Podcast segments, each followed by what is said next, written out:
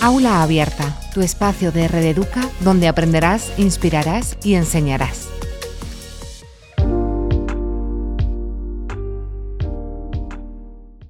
Actualmente la educación está situada en el centro neurálgico del cambio y precisa además una modificación en la que se incorporen nuevas propuestas que tengan en cuenta la gran diversidad del alumnado que nos encontramos en la aula. Nuestro sistema educativo clama además por una nueva organización de la formación continua en la que se aprenda a mirar desde otra perspectiva y de otra manera. La inclusión, siendo este el tema que nos atañe hoy, debe de ir mucho más allá. ¿Está preparado realmente el sistema educativo para un cambio? ¿Es posible hacer una mudanza de esos pilares educativos a una propuesta más abierta y flexible? ¿Podríamos terminar con las barreras metodológicas que influyen en la diversidad del alumnado en la aula? Todas estas preguntas y muchas más nos las va a responder la profesional que nos acompaña hoy. Ella es Julia Pardo, es diplomada en magisterio, es psicopedagoga y además está especializada en atención temprana. Tenemos la gran suerte de contar con ella, que además es docente y parte del departamento de orientación de un cole internacional bilingüe. Además de todo esto, también es doctoranda en ciencia de educación. Por lo que, bienvenida Julia, es un placer tenerte hoy con nosotros.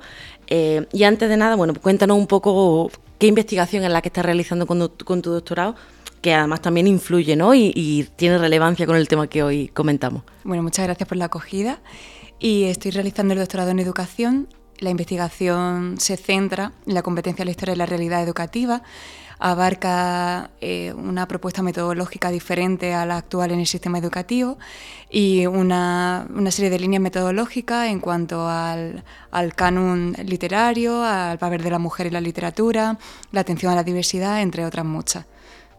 Genial. Bueno, como he dicho antes, es un verdadero placer tenerte, tenerte aquí con nosotros, así que bueno, vamos a dar comienzo al tema que nos atañe hoy, que es la educación inclusiva. Entonces, antes de nada, vamos a contextualizar, si te parece un poco esto. ¿Qué se entiende, qué entendemos por educación inclusiva? La educación inclusiva ha sido una evolución eh, durante todos estos años en base a, la observación y la investigación de las características y tipos de alumnado. Es un paradigma de apoyo de tal manera que eh, se cubren las necesidades de todo tipo de alumnado, no solamente aquellos que tienen una dificultad. Y por otra parte, además de cubrir esas necesidades, se potencian aquellas habilidades o aquellas capacidades que están desarrolladas y de esa manera se pueda favorecer el aprendizaje con mayor éxito. Aparte, eh, la educación inclusiva pues, tiene un principio de integración y un principio de inclusión, de manera que aceptemos eh, la diversidad y la acojamos para cubrir esas necesidades y dar los apoyos necesarios para que, para que todo el tipo de alumnado abarque el currículum de manera satisfactoria. Claro, y todo, todo esto que nos comenta, entendemos que hay centros, ¿no? que son centros inclusivos, que abarcan todo este tipo de cosas. Entonces, Em, cuáles son las características que debe de tener un centro para que se considere como centro inclusivo como tal.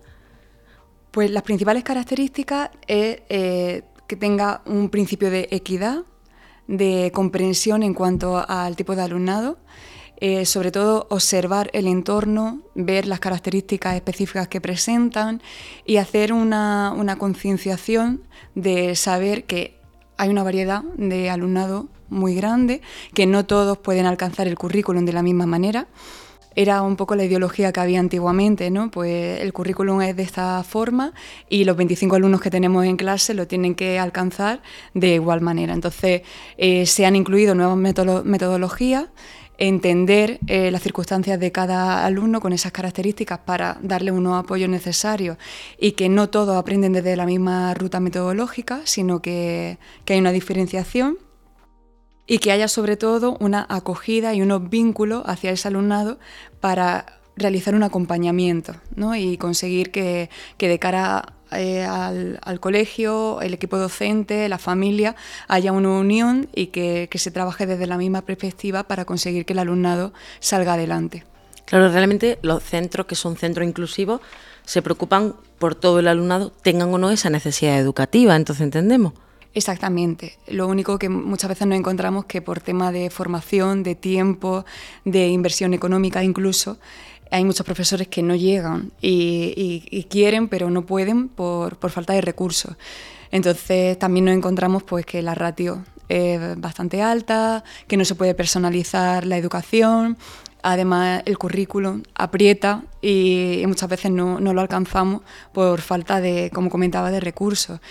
Entonces, eh, son centros que normalmente todos tienen que tener una característica de cubrir eh, el alumnado con necesidades eh, educativas especiales, pero que, en muchas ocasiones pues, las circunstancias ¿no? de, dentro del aula hace que no lo podamos abarcar. Entonces se están incluyendo metodologías como el DUA, que, hablaremos de ello metodologías también más inclusivas, de, adaptación de recursos metodológicos y bueno, y todo lo que son las adaptaciones curriculares cuando son necesarias. ¿no? Entonces, bueno, en general, un colegio inclusivo debe de tener principios de equidad, de respeto, de comprensión, de una educación en la que haya cabida para todo tipo de alumnado y que se base sobre todo pues en por ejemplo, en los Objetivos de Desarrollo Sostenible, como es el Objetivo 4, que habla precisamente de una educación equitativa para todos.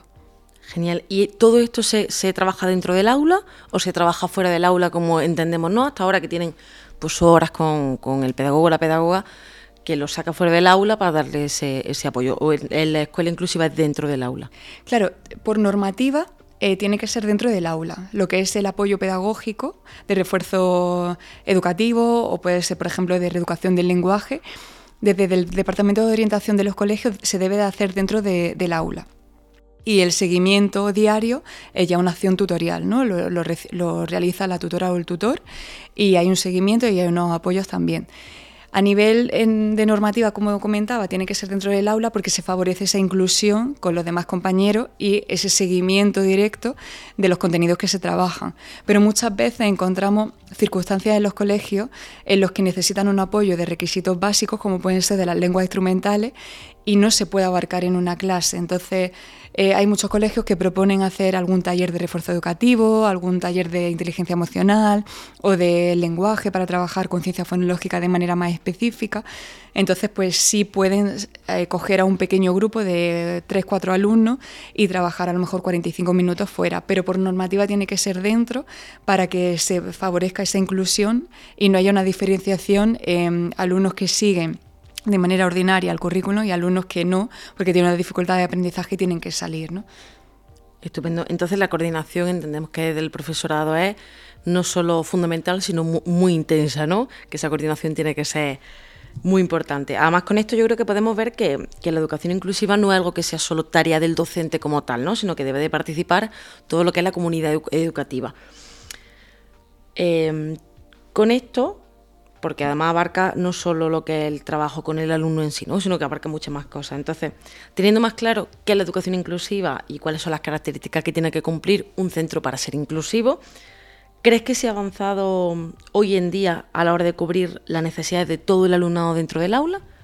Sí, ha habido un avance bastante notorio eh, porque el, equipo docente está más formado, sobre todo estamos viendo em, en, la, oferta universitaria que cada vez se proponen más, eh, estudios específicos como pueden ser máster o posgrado, en los que se abarca eh, la atención a la diversidad, el alumnado NEAE, eh, todo lo que es el tema de discapacidad, de trastorno, y encontramos que el alumnado que está realizando esas formaciones son profesores en activo, con lo cual es una alegría ver que hay muchos profesores que quieren reciclarse, que quieren avanzar y sobre todo comprender que el alumnado que hay hoy en día es muy diverso y es muy diferente y que encuentra características que tienes que cubrir en tu aula y que como no sea por ti, por la formación, por los recursos que tú quieras crear, no va a poder llegar a ello.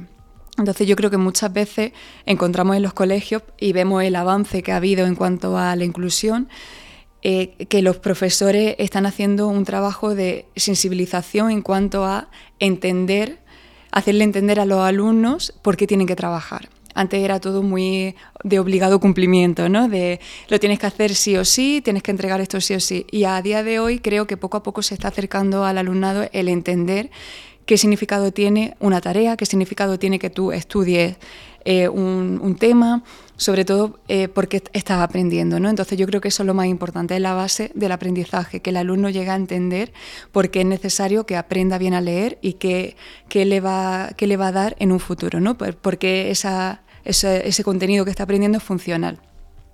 Entonces yo creo que también se, eh, ayuda que nuevas metodologías como el DUA, ¿no? que se está incluyendo en el aula, eh, hace que el profesorado se sienta un poco más respaldado y que tenga más recursos para, utilizarlo.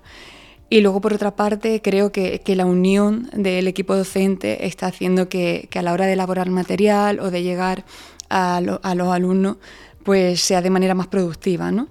Aún así, queda mucho por recorrer. Eh, no todos los colegios o centros educativos son iguales, sino que, queda mucho camino por alcanzar. Las nuevas tecnologías eh, también han influido porque han tenido aspectos positivos, como es un avance a nivel de contenido, de acceso a, los contenidos, acceso a, las tareas, por ejemplo, pero ha tenido también aspectos muy negativos, como es, por ejemplo, que se reduzca el tiempo de lectura, eh, la utilización del papel, la adicción a las pantallas. Entonces, todo eso hace que, el trabajo del docente tampoco sea fácil, ¿no? Porque al final los alumnos tienen sus prioridades también que no, son, no son coincidentes muchas veces con la del docente, ¿no? Em, ahora hablaremos más adelante del DUA, ¿no? que, me parece un tema muy interesante, y también sobre las siglas que has comentado de NEE y NEAE.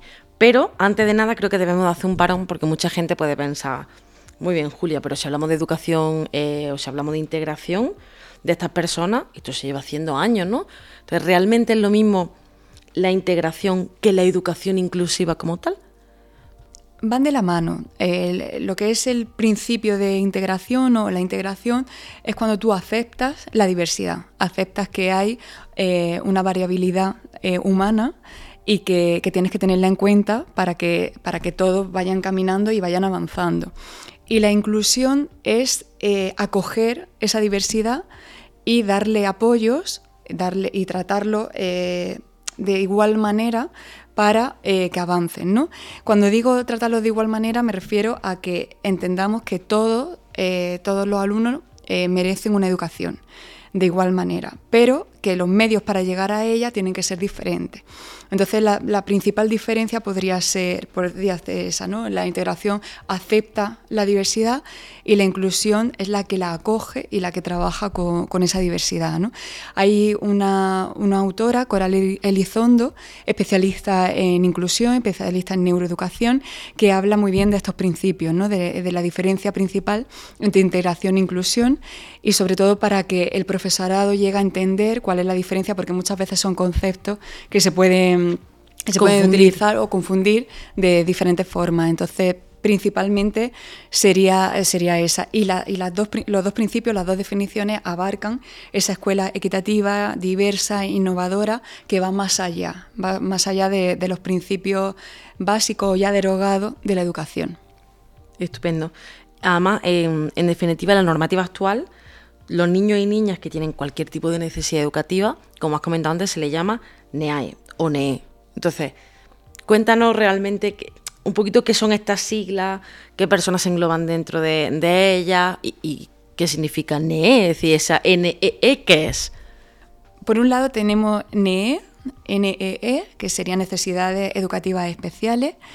Es un alumnado que tiene unas necesidades concretas y normalmente están asociadas a la discapacidad podemos encontrar algún caso dentro de una escuela ordinaria o dentro de una aula ordinaria, pero cuando ya esos, esos diagnósticos, esas discapacidades son, están más agravadas o, tienen una necesidad más concreta, pueden estar en aulas específicas, por ejemplo, o en, en centros de educación especial.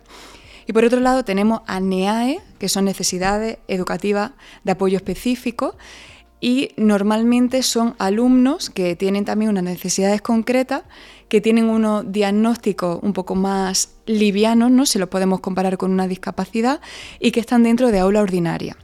Normalmente eh, NEAE suele estar cubierto por el Departamento de Orientación Educativa y suelen tener unos diagnósticos clínicos que están asociados a derivaciones por el departamento o que la familia haya ido al pediatra y que se haya hecho una derivación para diagnosticar, por ejemplo, un TDAH o un trastorno específico del lenguaje o, bueno, entre otros, ¿no? Y se puede abarcar dentro del aula ordinaria. Entonces, ¿las altas capacidades se englobarían dentro de alguna de estas dos características? perdón, de, de, estos dos grupos. Sí, estaría dentro de NEAE altas capacidades estaría dentro de NEAE. Normalmente dentro de NEAE están eh, todos aquellos diagnósticos que eh, tienen eh, algún, algún aspecto, algún ápice educativo en el que nosotros tenemos que dar una respuesta.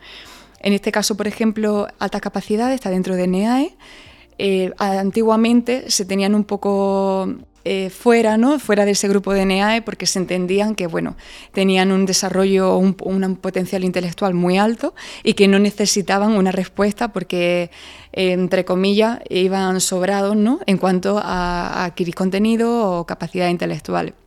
Con el tiempo, a, raíz de diferentes investigaciones, se ha visto que altas capacidades tienen que estar dentro porque presenta unas características, por ejemplo, a nivel emocional, de autoestima, de frustración, entre otras, que, que hay que cubrir, que hay que dar una respuesta. Y sobre todo, el currículo, como decía antes, no abarca tanto alumnado que tiene unas dificultades de aprendizaje muy notorias, como alta capacidades no, no, da una respuesta a un enriquecimiento, por ejemplo, del currículo. Son alumnos que normalmente, no todos, pero que, que trabajan muy rápido, que abarcan los contenidos de manera eh, por encima de, las posibilidades de otros alumnos y necesitan también un, un, enriquecimiento, una respuesta para poder cubrir sus necesidades, aunque sean de, una alta capacidad intelectual. Claro, que no se asocie solo eh, los grupos NEA o NE a, una connotación que tiene social negativa, ¿no? de personas que tienen algún tipo de dificultad, sino que todas las personas que necesiten una adaptación en el currículum por cualquier motivo entrarían dentro de, de, esto. Genial, no sé si nos puedes poner, Julia, algún ejemplo, como tú además trabajas con todo esto, eh, creo que sería súper interesante que nos pusiera algún ejemplo de alguna intervención que haya hecho tu práctica ¿no? con algún alumno con NE para que nos quede también más claro y se vea reflejado qué papel tiene, en este caso, el Departamento de Orientación en todo esto. Por ejemplo, a colación de altas capacidades, normalmente cuando se hace una evaluación de algún niño o niña propuesto por el tutor o propuesto por la familia, eh, se hace una evaluación completa para ver en, qué momento está el niño, ¿no? sobre todo para ver ese, ese, cociente intelectual o dentro de las seis áreas de desarrollo donde se miden los percentiles de altas capacidades, eh, ver eh, cuál es su, su, necesidad básica ¿no? en cuanto a, esos, contenidos que va a trabajar en clase. Entonces, normalmente hay un diagnóstico en el que se ve pues, si es precocidad intelectual, superdotación, sobredotación y se mira también si hay algún talento, ¿no? si destaca en un talento matemático, en un talento académico, talento verbal. Una vez que se hace todo esto, la manera práctica en la que nosotros podemos dar respuesta a este tipo de alumnado es dentro del aula. Se hace una coordinación directa con el tutor o la tutora y se crea un programa de enriquecimiento. Ese programa de enriquecimiento abarca las áreas que están adaptadas. Están adaptadas porque necesita un enriquecimiento, se necesita no ampliación, que se suele confundir mucho porque no se amplía el currículum, ya que son niños y niñas que no, no lo necesitan, sino que se enriquece el contenido que está trabajando. Por ejemplo, puede ser eh, si como contenido trabaja la poesía de Federico García Lorca y lo que quiere es pues, bueno, eh, conocer un poco más sobre la poesía de manera específica, trabajar el enriquecimiento con ese tipo de alumnado podría ser hacer un, un trabajo en Canva sobre la biografía de Federico García Lorca, sobre la biografía del autor, incluso irme un poquito más allá. Una vez que hayas preparado el Canva, proyectarlo en clase y explicarlo a los compañeros. Ya trabajas también la exposición oral, la oratoria, la estructuración de ideas y la puesta en común, porque seguramente muchos de, los compañeros de clase no lo conozcan, entonces puede favorecer el hecho de realizar preguntas y respuestas, hacer una pequeña asamblea, incluso al inicio lluvia de ideas, ¿no? Entonces es una manera de trabajar ese enriquecimiento con este tipo de alumnado.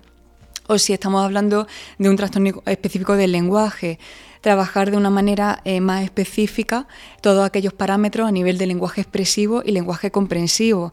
Incluso eh, trabajar dentro del aula eh, para favorecer esa inclusión el lenguaje expresivo a nivel de, del área pragmática, ¿no? para que sea lo más funcional posible y se puedan favorecer relaciones sociales, escucha activa, participación, incluso control de impulso a la hora de, participar en una asamblea. Entonces, bueno, podrían ser ejemplos que se pueden llevar perfectamente a cabo en el aula y que incluso para otro tipo de profesionales o para familias que lo puedan eh, también llevar a cabo en casa o en otros gabinetes.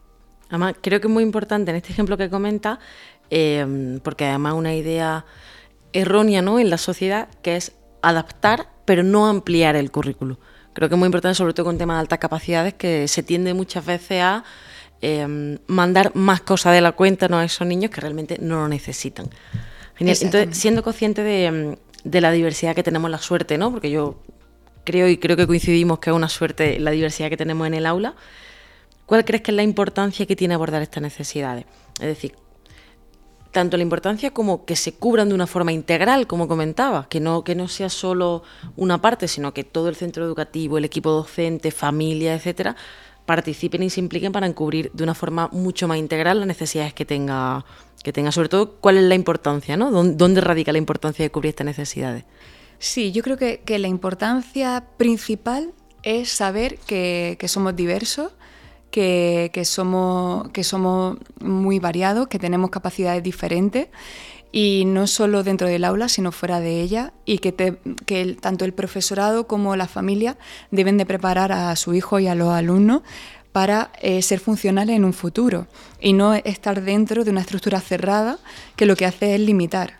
Entonces yo creo que, esa importancia de cubrir necesidades es abrir la mente, abrir la posibilidad de dar diferentes apoyos y sobre todo comprender la diversidad y no encajar en, un, en una caja cerrada, por así decirlo. Totalmente. Exactamente, que lo que hace es que limita y no nos deja ser libre en cuanto a pensamiento, acción y futuro, ¿no? Por así decirlo. Entonces, yo creo que cuando estamos presionados a encajar, es cuando nos sentimos pues más, más observados, más limitados y no somos libres para explorar, por ejemplo. Entonces yo creo que el cubrir las necesidades hace que podamos sacar y potenciar habilidades, capacidades, conocimientos que encontramos en los alumnos y que a lo mejor por esa limitación que queremos imponer no las vemos. ¿no? Entonces yo creo que, que, el darle acceso al currículum y darle acceso a la vida en general ¿no? y al entorno de diferentes vías es lo importante ¿no? en la educación. Claro, todo lo que estamos comentando debe de estar regido, ¿no? Entiendo, por un marco teórico y legislativo, ¿no? Que además avale todas las actuaciones que toma el profesorado, como has comentado al principio, ¿no? Que esto no es solo lo que, lo que no apetezca a los profesionales, sino que esto tiene que estar regido, ¿no? Por, por, una, por una normativa.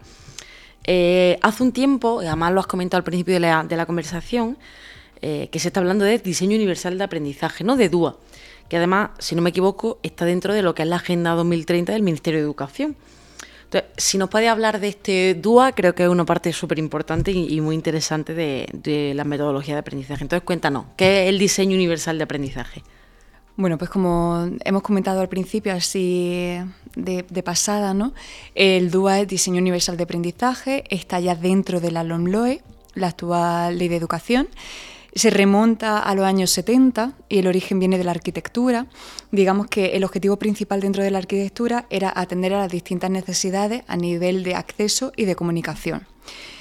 De pronto, el, Centro de Tecnología Especial Aplicada, el CAST de Estados Unidos, empieza a hacer diferentes investigaciones sobre lo que es la variabilidad de, de la humanidad, de las diferentes necesidades que hay, las características que presenta el ser humano y empiezan a detectar que eh, esa, variabilidad hace que, tengan diferentes necesidades, ¿no? como comentábamos al inicio, y eh, se empieza a hacer una reforma de los cimientos eh, resquebrajados que dan pie a esas dificultades de aprendizaje en un futuro. ¿no?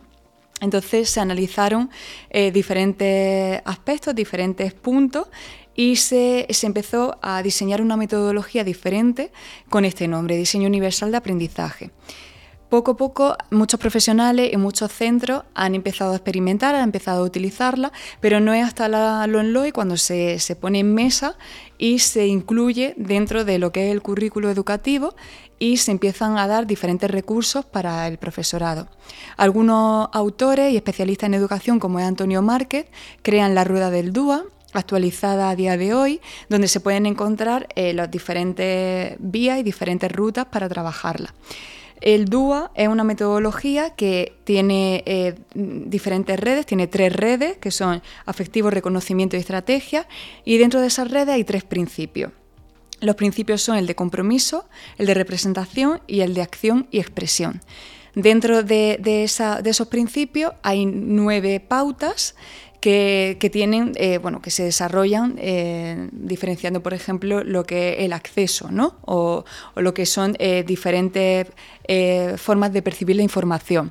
Dentro de esos nueve principios encontramos muchas aplicaciones y recursos que están accesibles para el profesorado y que lo pueden utilizar para que el alumnado pueda acceder a ese currículum. Una de, las cosas más interesantes del DUA es que eh, dentro de, un mismo contenido podemos hacerlo llegar al alumnado de diferentes vías. ¿no? Eh, nosotros ya hemos observado y se han visto en diferentes artículos diferentes investigaciones que el alumnado no aprende desde, los mismos métodos, ¿no? O sea, hay alumnado que aprende mejor con lo visual, hay alumnado que aprende mejor con lo auditivo. Entonces el dúo abarca todo esto. Eh, como ejemplo práctico, eh, se, bueno, y se pueden llevar a cabo diferentes recursos materiales, diferentes recursos prácticos en el aula. Y eh, una actividad que, yo hice, que, se puede poner en práctica eh, con diferentes tipos de alumnado, fue un APS, un aprendizaje servicio, de manera que eh, se trabajara con alumnado de primaria, puede ser aplicado a cualquier nivel, pero lo importante es que nos centremos en saber qué le vamos a enseñar o qué objetivo tenemos con ese alumnado. ¿no?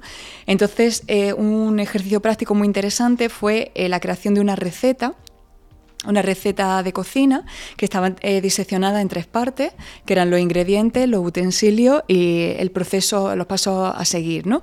Entonces, eh, con el alumnado y con el equipo docente que lo estuvimos preparando, dijimos, vamos a ir un poquito más allá, ¿no? No vamos a hacérselo llegar solamente a, uno, a un alumnado ordinario, ¿no? Dentro de una aula ordinaria, sino que vamos a intentar que sea un recurso de lectura fácil, que pueda llegar tanto a una comunidad con una discapacidad intelectual como puede ser síndrome de Down o que pueda llegar a una generación ya anciana dentro de una residencia de mayores. ¿no? Entonces, eh, lo que creamos fue un material en el que esa receta eh, se grabara en vídeo, se grabaran las manos, eh, diseccionada, como decía antes, en tres bloques. Además, apareciera una compañera asignando en lengua de signos todo lo que se iba comentando, porque había un apoyo con voz que iba mm, relatando un poco pues, todo lo que iba ocurriendo dentro de ese vídeo. Además, había en la parte baja las letras ¿no? que iban eh, dando un apoyo visual en lectura hacia lo que se iba haciendo en, esa, receta. Y además incluyeron pictogramas para que fuera una lectura ah, totalmente accesible, como por ejemplo para aquel alumnado que, había leído con pictogramas como puede ser autismo o puede ser algún alumnado con trastorno específico del lenguaje que haya aprendido con una cartilla Palau, ¿no? que, trata sobre pictogramas. Entonces, bueno, pues se creó ese, ese material, se proyectó con el alumnado y fuimos también un poquito más allá, ¿no? diciendo, bueno, pues este APS no lo vamos a dejar solo en el aula, sino que vamos a sacarlo fuera y vamos a ayudar al alumnado a ir a comprar a un supermercado esos productos para que lo puedan llevar a, casa o si en el centro educativo hay posibilidad de una cocina, allí también. Y se favorecía a nivel de matemáticas trabajar la manipulación del dinero, a nivel de lengua, por ejemplo, trabajar eh, las normas de cortesía, la conversación ¿no? a la hora de, desenvolverse en un supermercado. Y dijimos, bueno, pues eh, queremos que sea también práctico, funcional para la comunidad. Y a raíz de eso creamos un díptico en el que se viera toda la información y junto con ese vídeo totalmente inclusivo eh, se llevó a una entidad de síndrome de Down para que eh, lo pudieran poner en práctica unos alumnos de síndrome de Down entre unos 8 y 16 años de edad y lo pudieran poner en práctica con esa lectura fácil, con ese apoyo visual, con ese apoyo auditivo y trabajaran de, igual manera una autonomía, una percepción de, la realidad o de, esas actividades básicas de la vida diaria y además eh, fuera totalmente accesible para cualquier tipo de ámbito o, persona. Me resulta muy curioso porque al, principio ¿no? de hablar del DUA eh, comentamos que hasta la LOE no se, ha, no se ha legislado, por así decirlo, no se ha puesto en práctica, pero realmente sí se comenzó a usar, ¿no? Sin, legislación. Entonces, el ejemplo que nos pone del aprendizaje mm, eh, de la APS, el aprendizaje y servicio, aparte de ser maravilloso, se puede extender ¿no? y aplicar a otro, a, otro escalafón educativo, es decir, no tiene por qué ser solo en primaria. Esto se puede aplicar en, en un instituto o incluso en bachillerato, si, ¿no? si se puede adaptar un poquito esto a... Exactamente. Eh, la idea de un APS, por ejemplo, o un ABP, un aprendizaje basado en proyectos. Siempre tienes que tener eh, claro con qué tipo de, nivel quieres trabajar, sobre todo para adecuar eh, los contenidos, adecuar los materiales que vas a utilizar. Eh, se puede utilizar en cualquier etapa de la vida educativa, o sea, desde infantil hasta bachillerato dentro de un centro educativo o incluso en centros específicos o entidades como puede ser síndrome de Down, síndrome de Williams, autismo. Eh, se pueden realizar todo este tipo de, actividades basadas en el DUA con un eh, aprendizaje totalmente inclusivo y que son unos materiales de acceso a todo tipo de personas.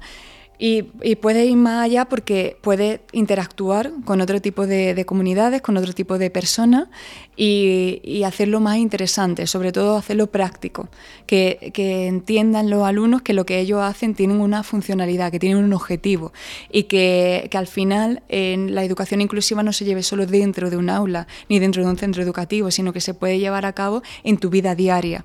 Entonces yo creo que por eso comentaba al principio que es muy importante hacer ese proceso de sensibilización hacia el ¿no?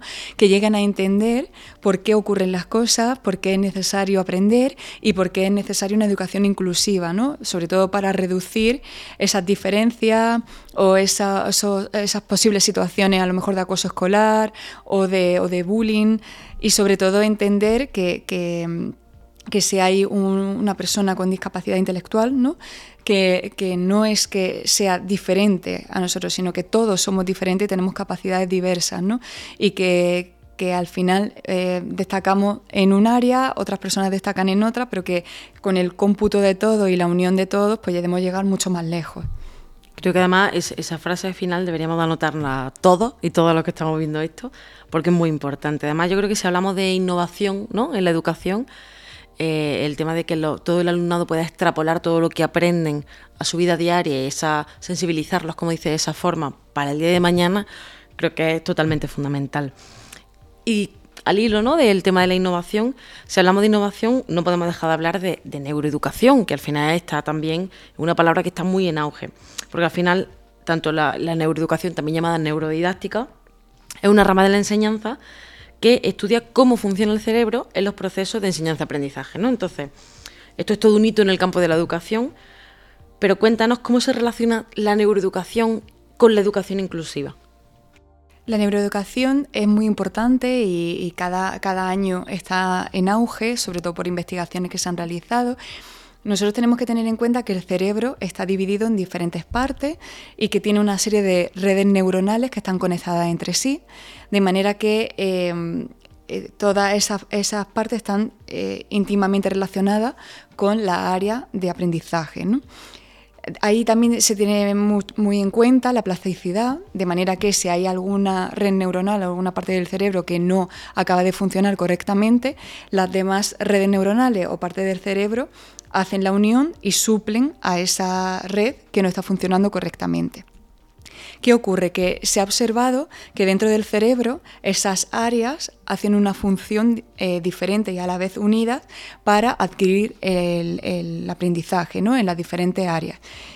Eh, cada zona de, cerebro pues, está relacionada con eh, cómo accedemos nosotros a los contenidos, cómo accedemos a la forma de aprender, a la forma de enseñanza, ¿no? a ese proceso de enseñanza-aprendizaje. Un ejemplo podría ser el área de Wernicke, el área de Broca, que están relacionadas directamente con el lenguaje, con esa adquisición del habla. Por eso es muy importante tener en cuenta que cuando nosotros vamos a, realizar el proceso de, el lectoescritura, ¿no? Eh, tanto en el último año de infantil como en primero de primaria, tenemos que tener muy en cuenta la adquisición del lenguaje. Es decir, tiene que ir íntimamente relacionada la adquisición del lenguaje con la adquisición del proceso de la lectura.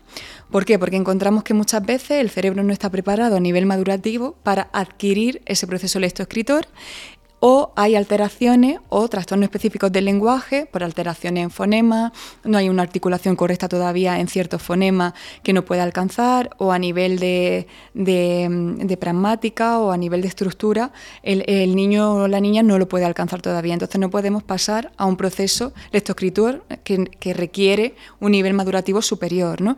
Entonces tiene que ir de la mano. Este sería un ejemplo para entender que ese desarrollo cerebral o ese desarrollo de esa área, Wernicke y Broca, por ejemplo, va relacionado con ese proceso de lectoescritura, que es un proceso didáctico. Por eso, como comentaba, neuroeducación, neurodidáctica van de la mano, ¿no? Eh, están dentro del mismo entorno y hay que desarrollarla igual. Por eso también es muy importante tener en cuenta la evaluación una evaluación precoz, no para poner una etiqueta, de hecho yo considero que, que, que las etiquetas son necesarias para entender qué necesidad concreta hay que cubrir, ¿no? Pero yo creo que muchas veces, antes que la etiqueta, hay que preocuparse en cubrir las necesidades actuales que presenta el alumno. De hecho, cuando eh, hablo con la familia, el mayor consejo es no te preocupes en el diagnóstico, no te preocupes en la etiqueta, sino vamos a darle respuesta a esas necesidades que está presentando para, para ver qué ocurre, ¿no? Claro, que no se centre solo en el nombre, sino en lo que necesita realmente. Exactamente, porque creo que ahí vamos a abarcar mucho más que lo que es el nombre del diagnóstico, ¿no? Entonces, por ejemplo, eh, para, para, relacionarlo con, con, esa área de Wernicke y Broca, ¿no? de la que estábamos hablando antes, cuando eh, hacemos una evaluación precoz, normalmente siempre se abarca en lenguaje, lenguaje expresivo y lenguaje comprensivo. Si nosotros queremos evaluar eh, a, niños de infantil, por ejemplo, para ver en qué momento están eh, a nivel madurativo y a nivel cronológico en el lenguaje expresivo y comprensivo, podemos pasar una prueba específica, como puede ser el lenguaje expresivo, el PLON, acorde a su edad cronológica, y en lenguaje comprensivo, el Peabody, ¿no? y ver en qué situación está, cuál es su edad madurativa, qué necesidades hay y trabajar sobre ello. ¿no? Entonces, creo que eh, desde los departamentos de orientación y los gabinetes, pues ese tipo de información hacia el profesorado le ayuda a comprender más a sus alumnos y darle más recursos para ello. Entonces, eh, tanto a nivel anatómico, ¿no? cerebral, como a nivel académico didáctico, todo tiene que ir de la mano para que sea satisfactoria la evolución del alumno. Genial. Además, en la actualidad, eh, con todo lo que comenta, yo creo que no podemos olvidar que el desarrollo académico es muy importante, pero al final no lo es todo. Además, la, aquí vamos a, hablar, ¿no? vamos a centrarnos más en la importancia de la estimulación que tienen las funciones cognitivas y las funciones ejecutivas en el aula. Porque además eh, creo y creemos que es una parte fundamental para la correcta intervención en el aula. Entonces, Cuéntanos qué opinas sobre esto, ¿no? sobre el tema de la función ejecutiva y cognitiva dentro del aula que se trabajen.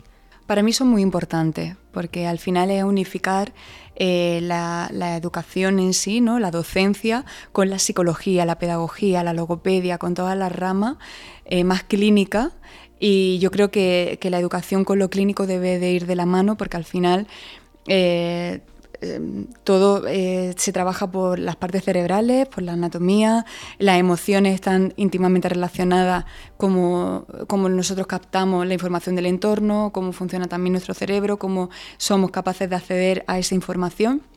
Entonces yo creo que, formarnos en funciones ejecutivas, cognitivas y trabajarlas dentro de, lo académico es muy importante para favorecer ese proceso evolutivo y ese desarrollo académico del alumno.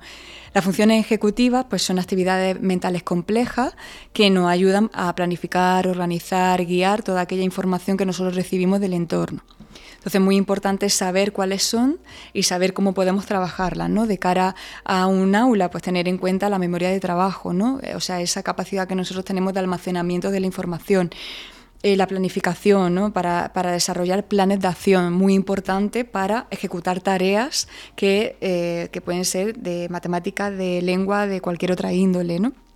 El razonamiento para favorecer ese sentido crítico, esa toma de decisiones, la flexibilidad cognitiva, muy importante. Muchas veces la idea convencional es trabajar la, flexibilidad cognitiva con diagnósticos, ¿no? con un autismo, con un TDAH, y no, la flexibilidad cognitiva creo que se debe trabajar con cualquier tipo de alumnado, porque hace que, haya más, más eh, o sea, menos rigidez y más opción a, a tener diferentes alternativas presentes, ¿no? Entonces necesitamos todas estas funciones ejecutivas para desenvolvernos en el entorno, para comprender el entorno y sobre todo para eh, tener una acción hacia ese entorno de una manera más satisfactoria. Por otra parte, eh, las funciones cognitivas son procesos mentales que nos permiten llevar a cabo eh, cualquier temática, cualquier tema que se nos pone por delante. ¿no?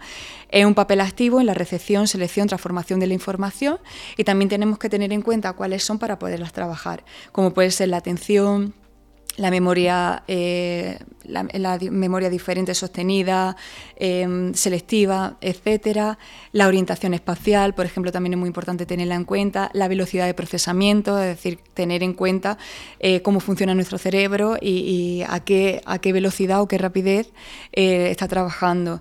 Las náuseas también son muy importantes ¿no? para, para, tener esa, para favorecer esa capacidad del cerebro para reconocer información de, diferentes estímulos, ¿no? desde lo visual, desde lo auditivo, lo manipulativo. ¿no?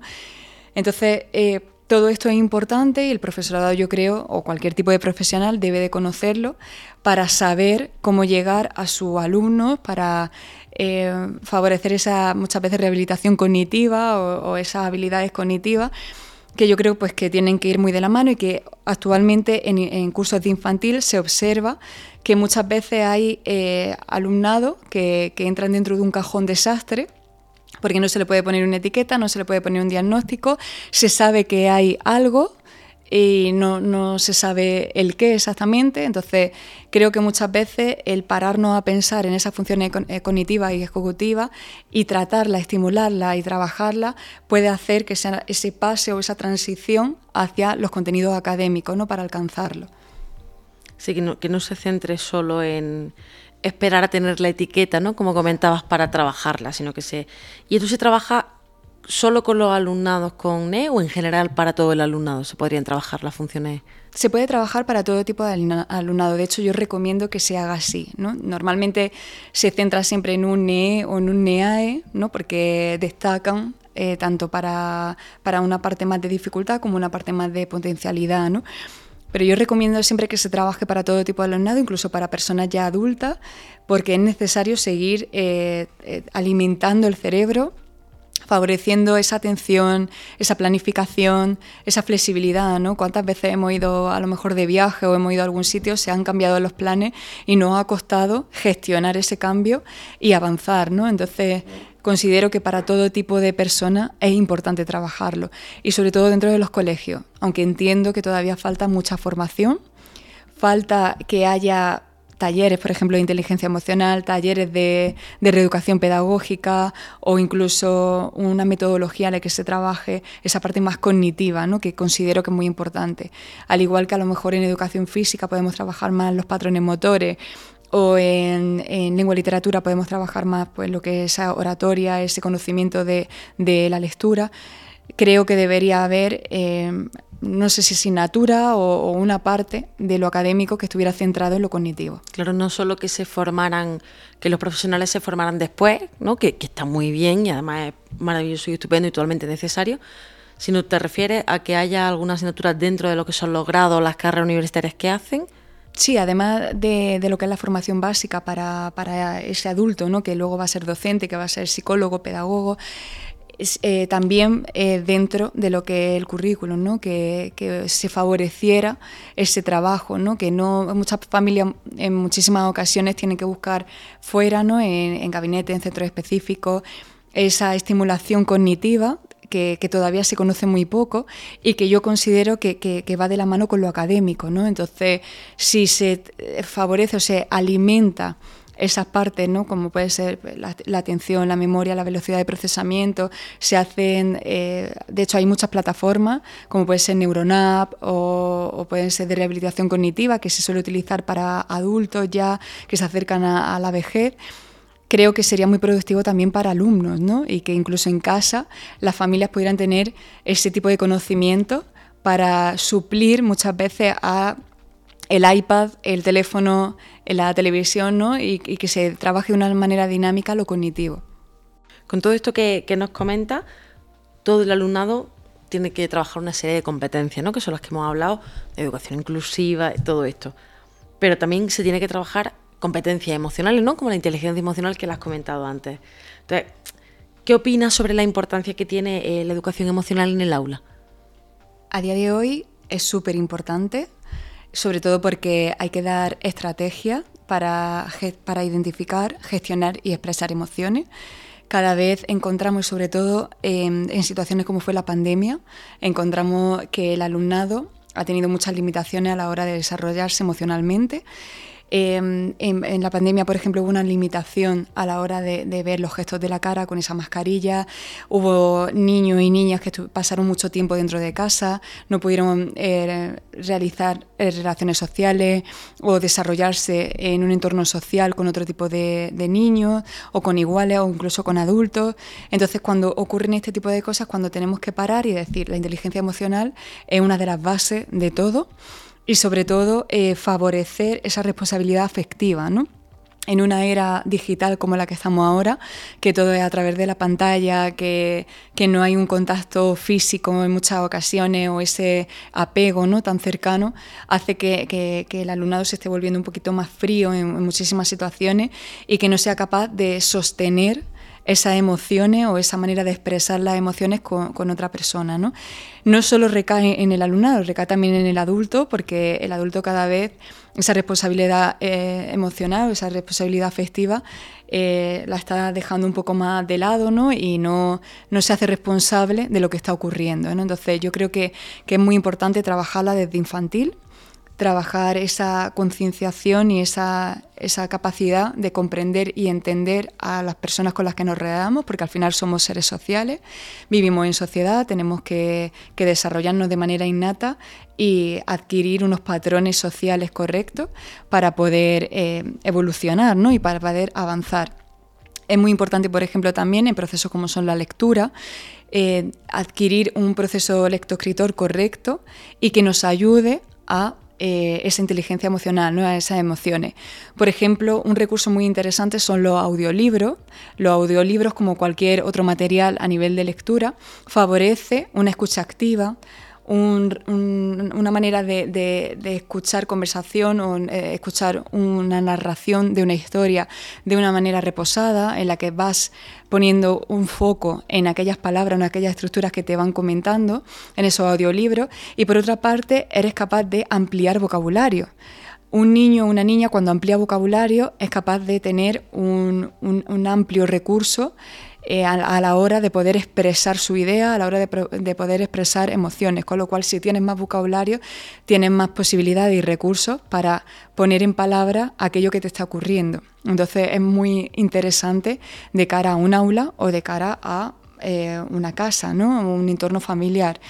Con lo cual, eh, la inteligencia emocional podría ser uno de los pilares básicos de la educación Creo que, también es muy interesante hacer una reestructuración de ese currículo en el cual se incluya cada vez más esos pilares de, educación emocional y que haya una base en el respeto, la empatía, la comprensión hacia las personas.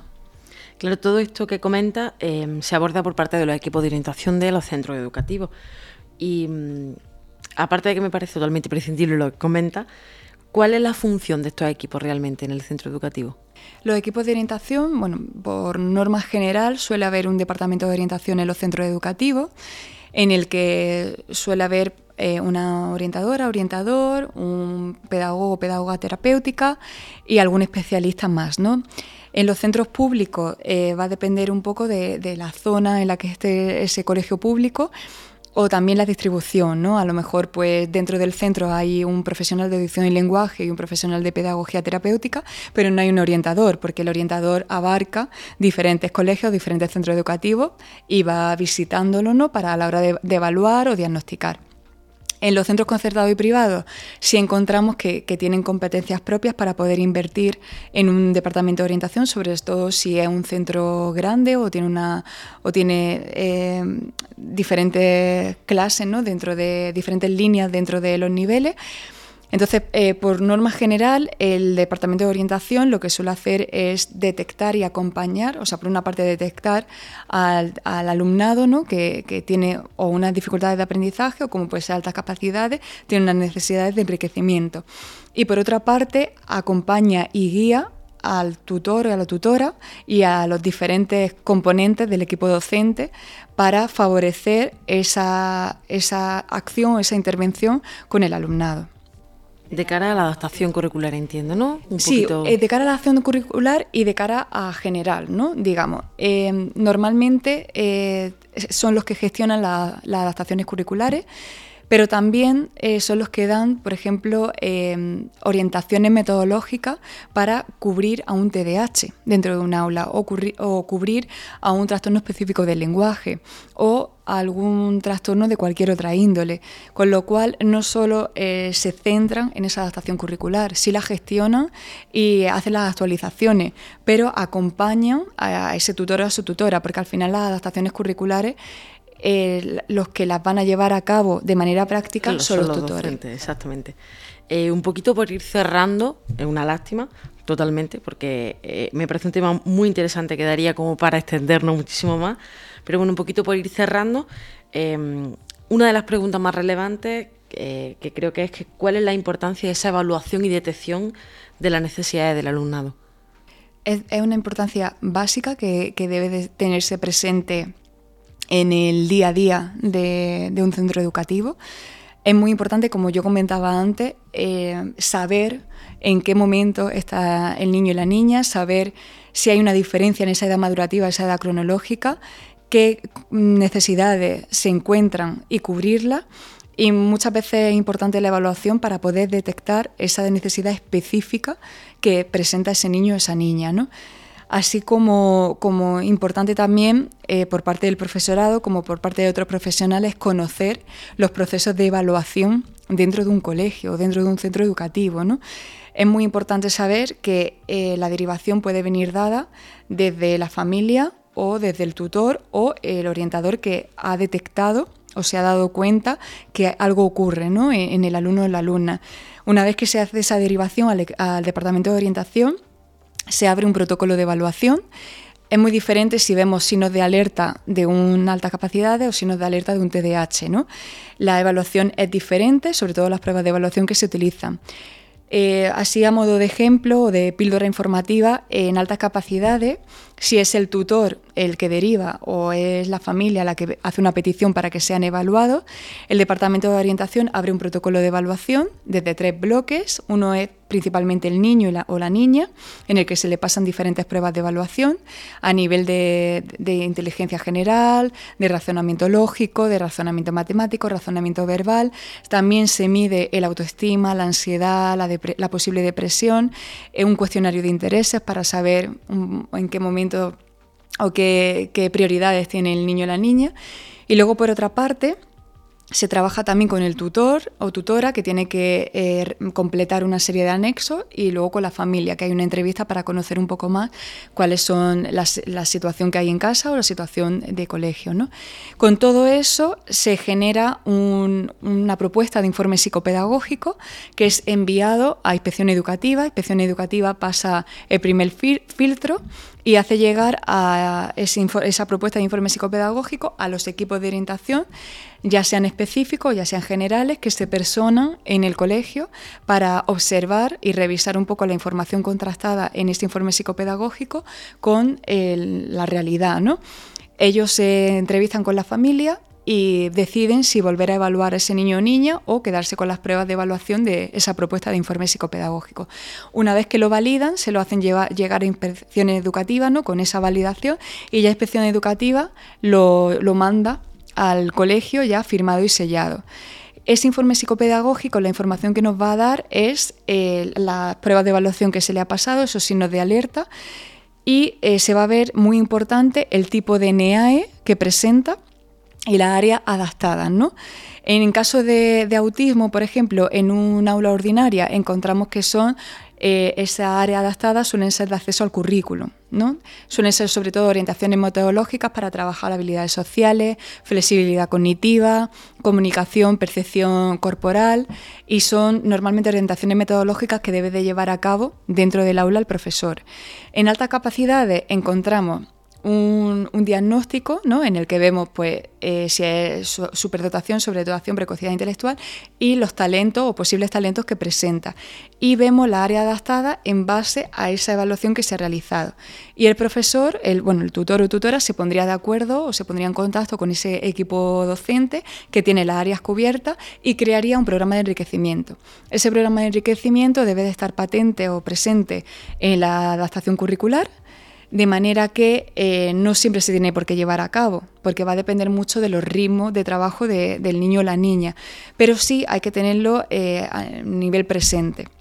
Cada trimestre ese equipo docente junto con el tutor debe hacer un seguimiento, un seguimiento trimestral para informar a la familia y sobre todo de cara a inspección educativa, si pidiera algún tipo de, informe, pues saber qué se está haciendo en la práctica con ese niño o niña porque tiene una adaptación curricular. Entonces, bueno, eso sería un poco el proceso así en general, también depende mucho del centro educativo, se puede alterar, pero es importante tener presente cómo son los tiempos y que muchas veces las evaluaciones, sobre todo de este tipo pues son, son largas. ¿no? Por ejemplo, cuando se observan signos de alerta de un posible autismo, un posible TDAH, eh, se hace esa derivación al, equipo de orientación educativa y el equipo de orientación hace una pequeña evaluación y genera no una propuesta de informe psicopedagógico, lo que genera es un informe de derivación al pediatra.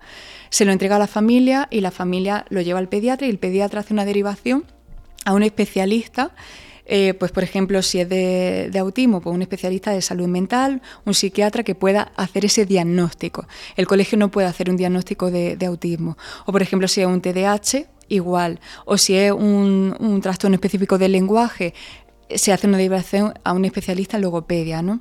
Entonces, depende de, la situación o características que presente el alumno o la alumna, se hace un tipo de, de proceso de evaluación o de derivación. Genial. Pues Julia, creo que no ha quedado todo muchísimo más claro. No sé si te gustaría, a modo de, reflexión final, o si algo para que no la gente que nos está viendo, que nos está escuchando, se quede con esa pincelada. No sé, a modo de resumen, si te gustaría comentar. Sí, me gustaría terminar con, una frase eh, que es el ser humano es lo que la educación hace de él. Es una frase de Emilio Lledó, que es un filósofo y escritor eh, que ha eh, realizado muchísimos artículos y libros sobre educación una persona muy sabia en cuanto a la educación actual y, toda eh, la evolución que ha habido. ¿no? Y yo considero que esta frase de el ser humano es lo que la educación hace de él, eh, lo dice todo en resumen. ¿no? La educación es lo, más importante desde edades muy tempranas hacia, hasta todas las edades ¿no? en, el desarrollo humano, por así decirlo. Y creo que, la educación es como el, el pilar básico, la estructura básica que, influye en, la acción, en el comportamiento, en, la forma de llegar a, estímulos, a contenido, a la forma de relacionarse, a esa inteligencia emocional. ¿no? Entonces, esos patrones básicos de educación que, que se instauran desde edades muy tempranas y que poco a poco se van formando, se van dando forma a una persona adulta que sigue en un proceso de educación, porque no, no tiene un, cierre, ¿no? tiene un inicio, pero nunca va a tener un cierre porque estamos aprendiendo, estamos enseñando y estamos educando y nos están educando continuamente con todo lo que aprendemos a nuestro alrededor. Entonces es lo básico y creo que la educación es lo más importante para poder acceder a cualquier ámbito de nuestra vida y de nuestro entorno. Genial, pues muchísimas gracias Julia. Nos quedamos todos y todas con esa reflexión final, con, la importancia de la educación desde el principio hasta, hasta el final, porque nunca dejamos de aprender. Y nada, de verdad te agradecemos que, que estés con nosotros una vez más.